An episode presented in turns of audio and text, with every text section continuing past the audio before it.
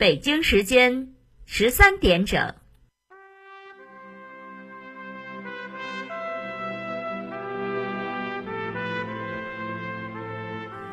历史与诉说，秦理与真相。欢迎收听广播剧场。《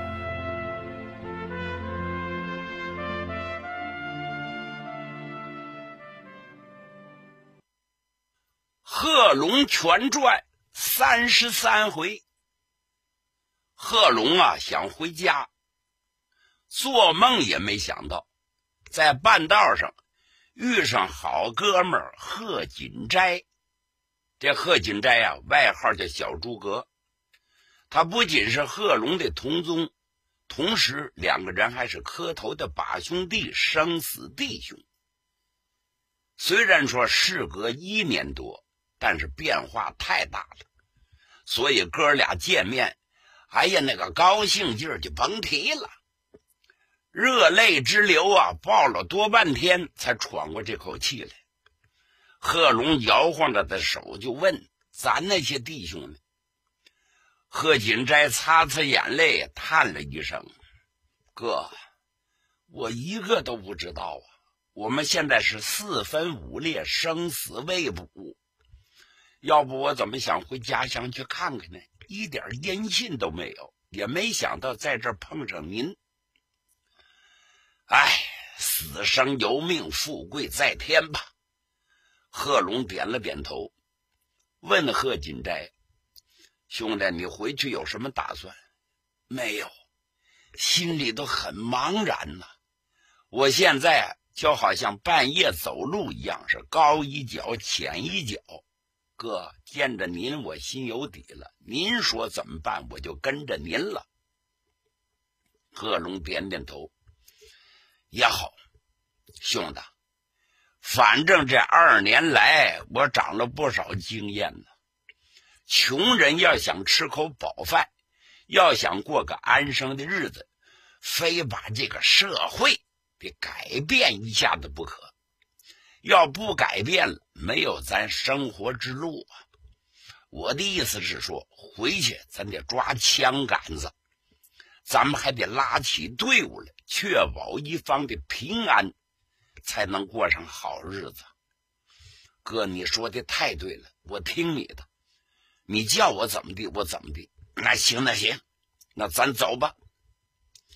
哥俩边走边谈呢，就离不开这枪杆子。镇和尚让他给掐算掐算前程，他是这么来的。所以呢，正好遇上了贺锦斋。贺锦斋断断续续听了两句，还真就听明白了。闲言少叙，书归正文。哥两个主意打定，脚下加紧。走山路如履平地啊，速度之快就甭提了。嗖嗖嗖嗖嗖嗖嗖嗖嗖嗖嗖，时间不长，真就撵上了。往山路上一看，正好是上坡，前面这几个人行进的速度非常缓慢，一乘小轿吱呀吱呀吱呀吱呀，前边后边两个抬轿的，在轿的后面两个卫兵。都背着大枪，懒懒洋洋，摇头晃脑，跟着往前磨蹭。包括坐轿子的，一共是五个人。贺锦斋用手一指：“就那儿，就就是他，就是他们。”贺龙眨巴眨巴眼睛啊，光天化日之下呀，这一伸手，倘若路上再遇上旁人怎么办呢？哎，值得高兴的是。空无一人，除了他们俩，就是前面那伙人。这道上光秃秃的，连个行人都没有。因为这山势比较背，道路不怎么好走，行人呢都在南边那条道上。贺龙一瞅，机不可失，失不再来呀！要想下家伙，就从两个卫兵身上下手。他心里正想，怎么下手呢？怎么能够手疾眼快把枪夺过来呢？你看想什么还就来什么。单说这俩卫兵往山坡上走着，又累又乏，心里头又烦躁。其中有一个就想歇一会儿，又怕县长不答应，这小子就谎称肚子疼要出宫，所以走着走着，他一捂肚子，哎哎哎呀哎呀妈哎呀妈哎呀疼死了疼死了，这轿子就站住了。何大头从轿子里就问：“怎么了你啊，大人？”哎呀，我肚子一阵绞痛，我要出宫。他妈的，你是这懒驴上磨屎尿多，哪那么多的事儿？哎，这一路上你出了几次宫了？快去快回来！是是是，县长批准了。这个谎称肚子疼的卫兵一转身进了树林了。那轿子不能停，还得缓慢的往前走。那个卫兵也跟着往前走，就剩下一个。其实这个不出宫，一转弯下了山坡了，躲到树林里头，靠着树子坐下了，打算歇会儿喘喘气儿，利用这功夫抽颗洋烟。正好给贺龙哥俩提供了最好的机会。贺龙一看单的，一个人好对付了。跟贺锦斋采取包抄的方式，两个人偷偷就摸上去了。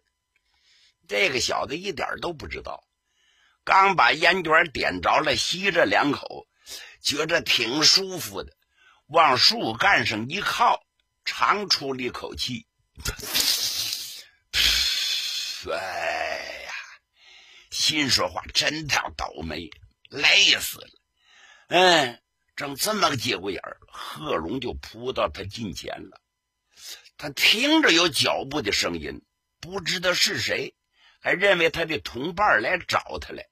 刚一张嘴，一睁眼，还没看清楚怎么回事儿。贺龙那把大菜刀就到了，对准他的脖子，啊！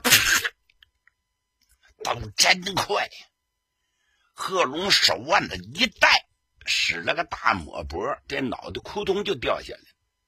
您说这小子死的谁手不清楚，怎么死的不知道。贺锦斋一看得了势了，赶紧过去，从他身上把子弹、枪支全给卸下来了。哥俩把他抬着往山沟里头一扔，爱怎么地怎么地吧，得了一条枪。贺龙看看贺锦斋，贺锦斋冲贺龙一呲牙，竖了个大拇指，那意思干得好。但把鲜血平了一平，用沙土盖了盖。还有一个卫兵得对付呢。两个人刚一探头，哎，发现那个卫兵找来了。老五，你拉线儿使呢？县长大人着急了，叫你快点跟上。你怎么没完了？说着，奔这个方向就来了。贺龙跟贺锦斋往左右一闪，趴在地上，屏息凝神等着。那个小子一点察觉都没有。刚一下山沟，贺龙一个饿虎扑食，揉一下就跳到他近前了，把胳膊抡开了，这大菜刀对准他后脖梗子，咔嚓就这一刀。人头落地，呃，哭丘，死尸就趴到沟里头了。贺锦斋第二次冲上去，把大枪夺过来，子弹卸下来，把他身上搜了一搜，干的这活是干净利落呀。然后把死尸往深沟里头一抛，把血迹用沙土盖了一盖。两个人从沟里头又到道上来了。贺龙端起大枪一瞅，这枪还真不错，有七成新，拉了大栓。再看看子弹，子弹少一点每一支枪啊也就十发子弹。不过有枪不愁子弹，这是个好事每人斜背着一条大枪，子弹也推上膛，以防万一。他们都当过兵，都打过仗。都会放枪，手头也比较准。心说啊，这回好对付了，就剩下一个贪官、两个抬轿的了。追！两个人顺着个道上大步流星就追上来了，顷刻之间就到了近前了。那俩抬轿的更累了，心说真倒霉，摊上这么个差事，抬着个县长还是个胖子，少说也得二百五十斤，净走山路，多倒霉呀！哎呀，利用这机会喘喘气儿。两个人背靠着山坡，在这抽旱烟，轿子四平八稳在这放着，轿帘撩起来了。这何胖子有时候张望张望，有时候坐在里头闭目养神。正在这么个节骨眼儿，贺龙两个人就赶到近前了。把那俩抬轿的一看呢，谁呀？这是两个陌生人，而且身上全是血迹呀。手里拎着一把明晃晃的菜刀，好像凶神恶煞一般。这俩小子可害了怕了啊！站住！你们干什么？这一咋呼，县长何的脑袋也吓得不轻，从轿子里也出来了。谁呀？哎哎哎！你们干什么呢？话没等说完呢，贺龙一个箭步就冲到他近前去了，一伸手。把何大脑袋的领子给抓住了！杀人的祖宗，谁？我要你的命！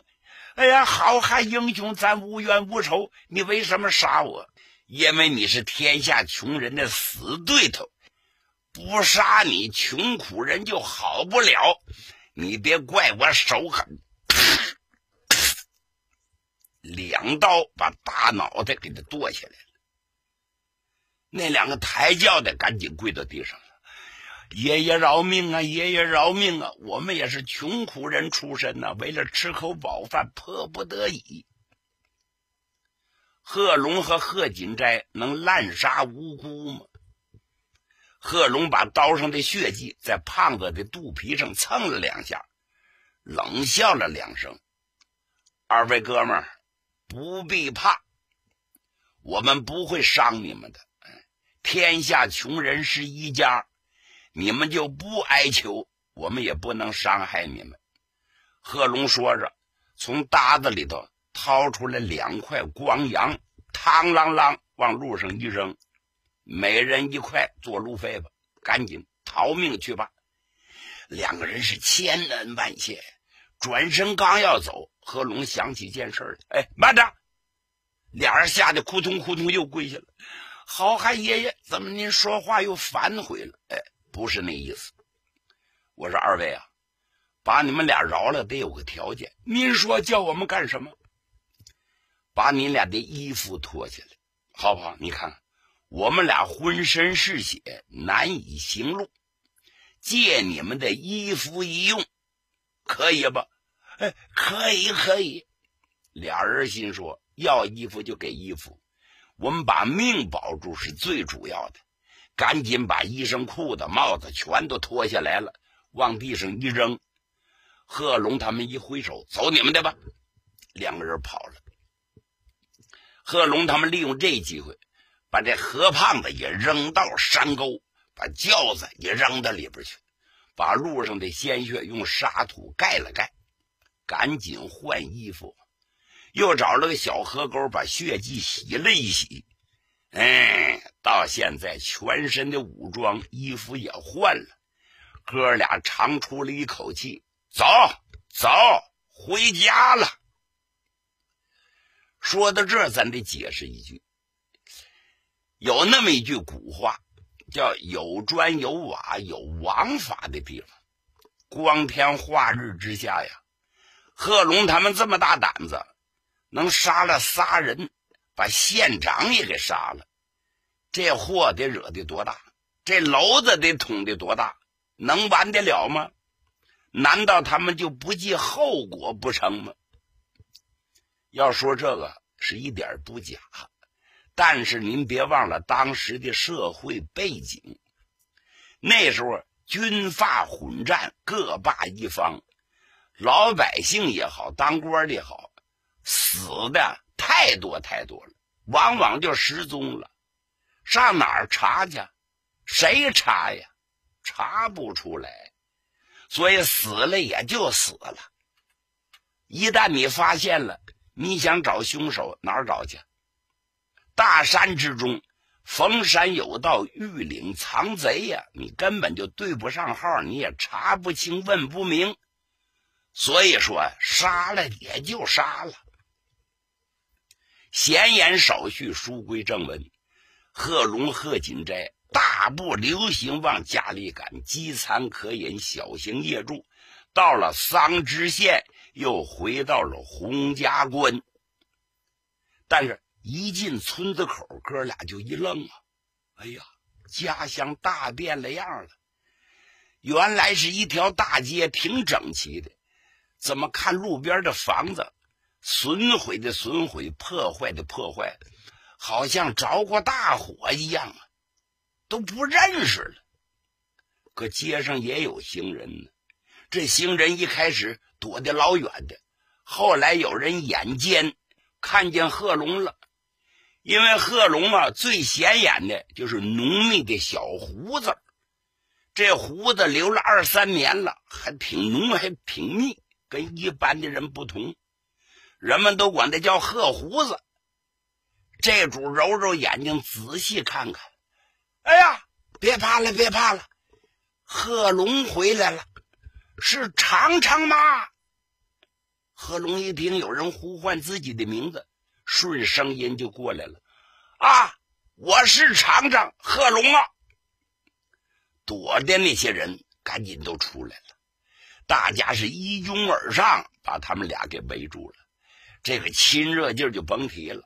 为首的是颤颤巍巍一个老头子，就是贺龙本家的老族长，还是贺龙私塾的时候老先生贺良六啊。老头子老的不像样了，腰都弯了，拉住贺龙的手：“尝尝，还认识我吗？”呀，老人家，我怎么能不认识您呢？您老可好啊？好啊，好过了头了。他怎么就不死哟？活着干受罪哟？老人家，咱这家乡是怎么了？这房子着过火了？甭提了，长长啊，小孩没娘，说起来话长啊。你是不是在长沙摊了事儿了？啊，贺龙点点头，是啊。有个叫谭彦凯的都督，到处张榜通缉于你呀。就这么的，桑植县派了一百多人呢，来搜查你的家属。结果我们这块有人闻着风了，事先全跑进了大山。人跑了，房子跑不了啊！他们一怒之间放了把火，把房子烧成这样。所幸的是人员上没有伤亡啊。后来大家回来了，把火给救灭了，就成了这个样子。现在咱的房子大部分都被毁了。两家人挤在一处去住啊！哎呀，贺龙一听，感觉到很内疚。看来自己的事儿，刺杀谭彦凯不成，遭到通缉，连累了乡亲。贺龙这个人是敢做敢当的人呢。老人家，您放心，我回来了，一切全可以补偿。老头一听，点了点头。长城啊，大家就盼着你回来呢。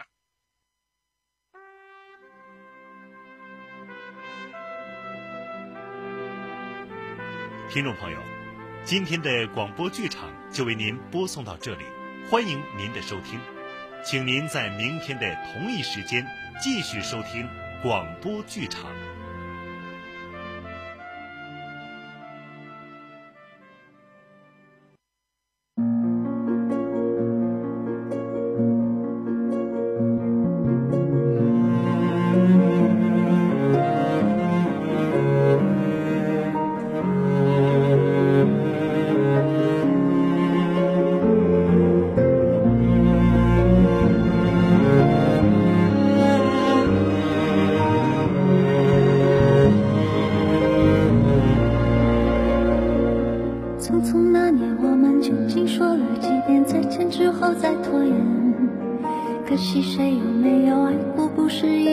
情上面的雄辩。匆匆那年，我们一时匆忙，撂下难以承受的诺，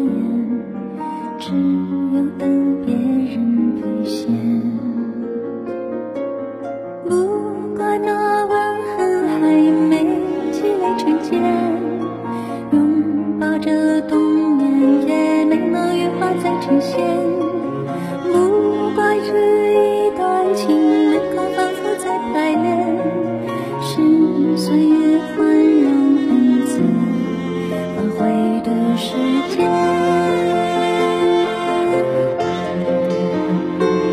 如果再见不能红着眼，是否还能红着脸？就像那年匆促刻下永远一起那样美丽的谣言。如果过去还值得眷恋，别太快冰释前嫌。谁这样彼此无挂也无牵？我们要互相亏欠，要不然凭何怀念？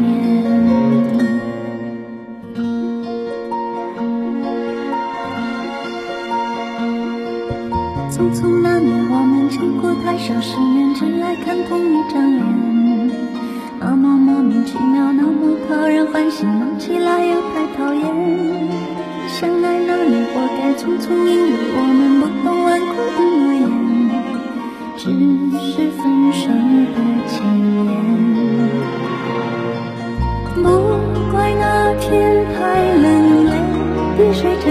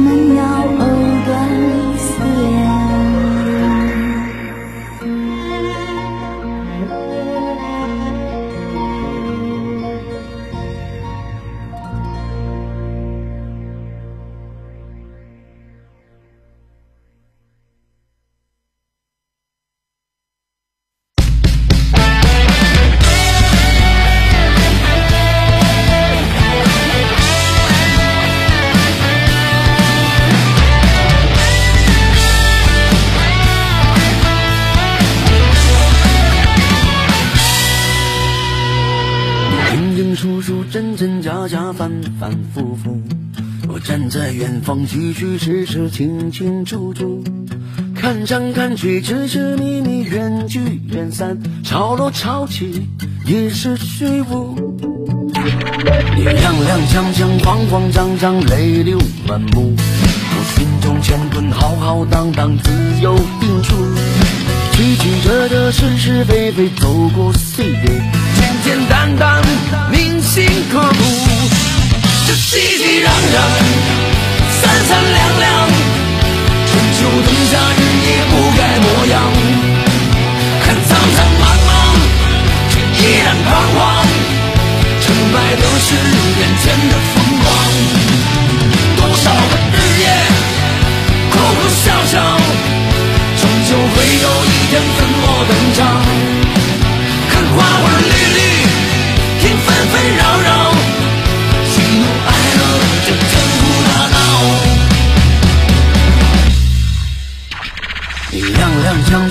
慌张张，泪